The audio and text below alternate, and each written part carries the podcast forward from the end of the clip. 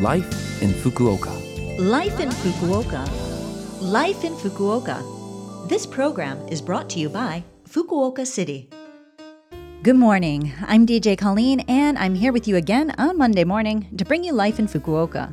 This is a short program to give you information to make your life more comfortable in Fukuoka City, and I'll also have some lifestyle information and information on things to do when you head out.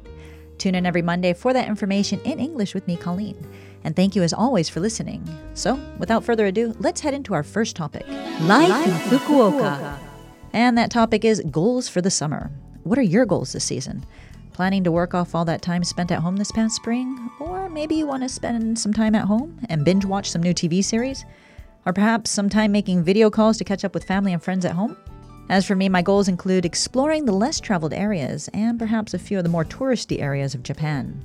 After months indoors, I've got the travel bug. My feet are just itching to go, and so I have plans to travel around a bit. Most of my travel will just be one day trips, perhaps an overnight stay here and there, I think. There's a lot of Japan I haven't seen despite having lived here for over 15 years, and it looks like domestic travel is the way to go this year. I do have one big trip planned for next week. I'll head to the Fuji Mountain area and do a circuit around the mountain. The mountain is, of course, closed to hikers this year, but my plan does not involve any kind of hiking. Instead, I'm hoping to get as many views of Mount Fuji from as many angles as possible.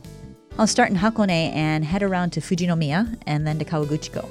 Hopefully, the weather will be nice and I'll have a good picture to share with you on the blog on the Love FM website.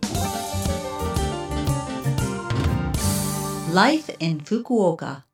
And so, speaking of taking trips, if you're planning on heading out for a bit of fun around the city, I've got some information to share. Have you ever ridden the Fukuoka Open Top Bus? Well, this bus goes around various sightseeing points in Fukuoka City, including Tenjin, Hakata, and the seaside areas. So, what's special about this bus? Well, it's not a normal bus. It's an open top, double decker bus, and you get to sit on the second deck as you go around the city. You get to enjoy the view from 3.2 meters up. Everything looks completely different. There are three different sightseeing routes, and each one lasts for roughly one hour. And depending on the bus announcer, you can also get information and trivia about the city. Each route costs 1,570 yen for adults and 790 yen for children. If you are interested, just check out the official homepage.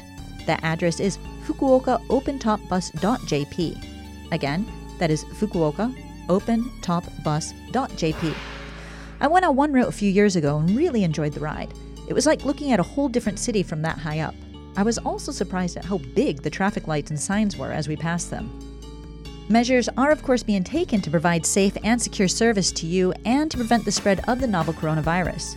As such, bus drivers, staff, and the bus announcers will be wearing masks as well as disinfecting the vehicles. So, rest easy, and when you have a chance to hop on the bus, take a ride. Make sure you wear a mask and maintain cloth etiquette as well, in consideration to others. Life in Fukuoka.